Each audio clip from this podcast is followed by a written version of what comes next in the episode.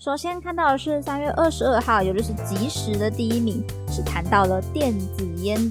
这是因为烟害防治法今天开始施行喽。那这一次的修法有七大重点，第一是全面禁止电子烟，包括制造、输入。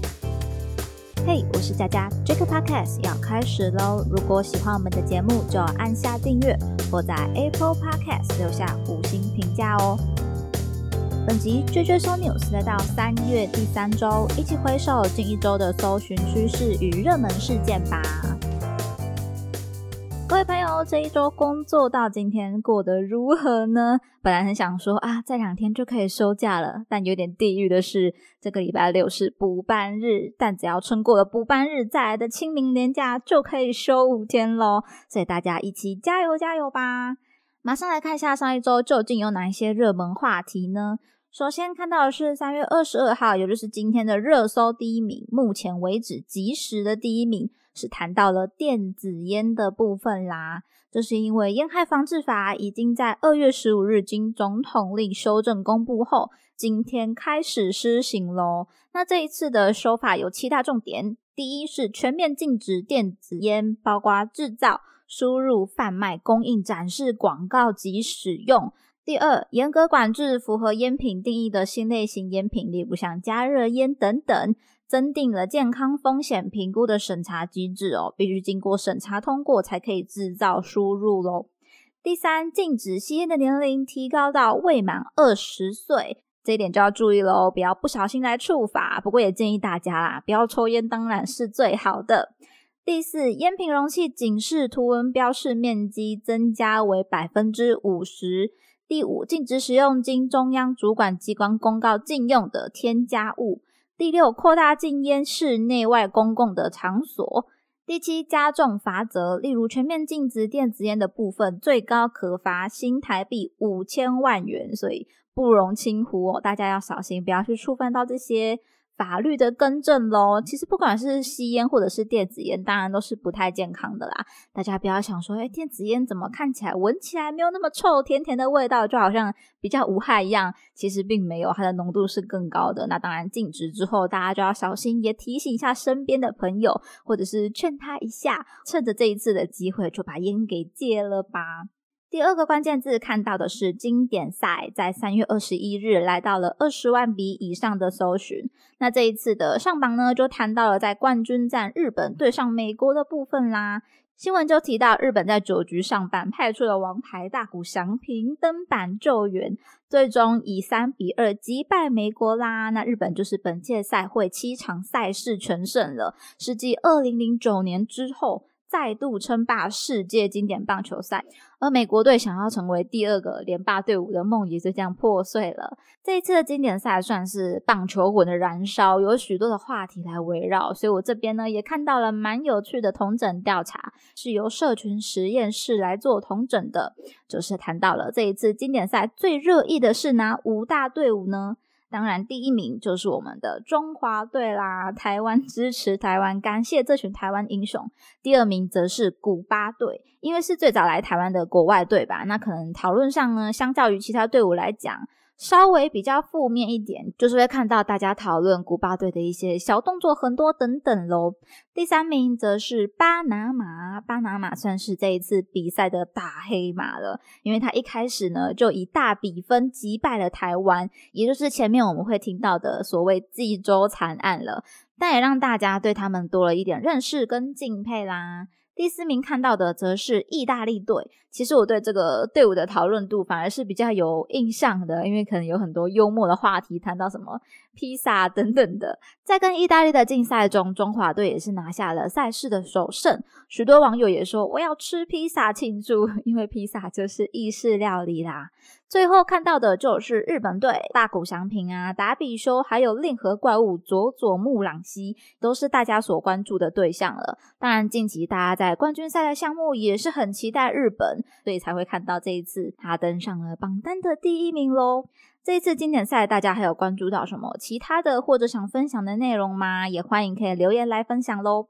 下一个关键字看到的是猴痘，在三月二十一号来到两万笔以上的搜寻。近期国内其实都有一些本土猴痘的案例，都是以北部本国籍男性为主，年龄介于三十多岁至四十多岁的区间。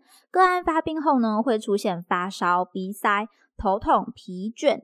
口腔溃疡、腹泻、红疹、淋巴结肿大、水泡、脓包等症状。猴头病毒是一种人畜共患病哦，跟患者有一些物件呐、伤口接触或者是飞沫，都可能成为传染的途径之一哦。所以在疫苗的部分，疾管署当然也做了规划，除了确诊个案的高风险接触者及正痘病毒属实验室的操作人员，是由卫生单位来安排接种服务之外。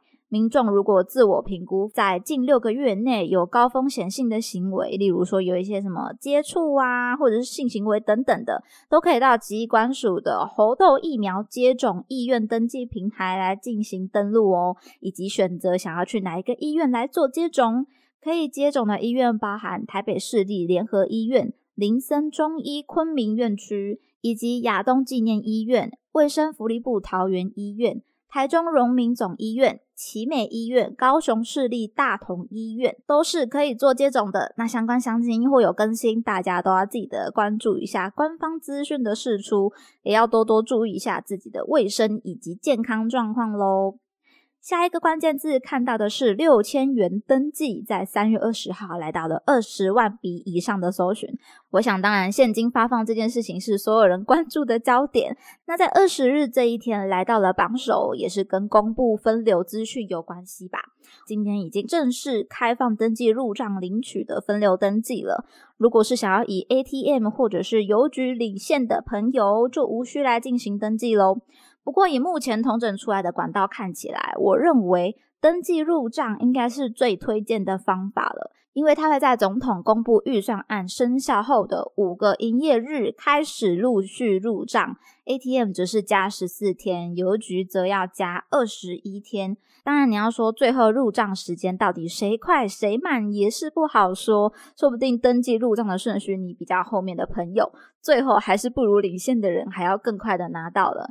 那我个人认为，如果你没有一个急迫性、马上使用用的需求，不用出门，当然是我这样的懒人首选的方式啦。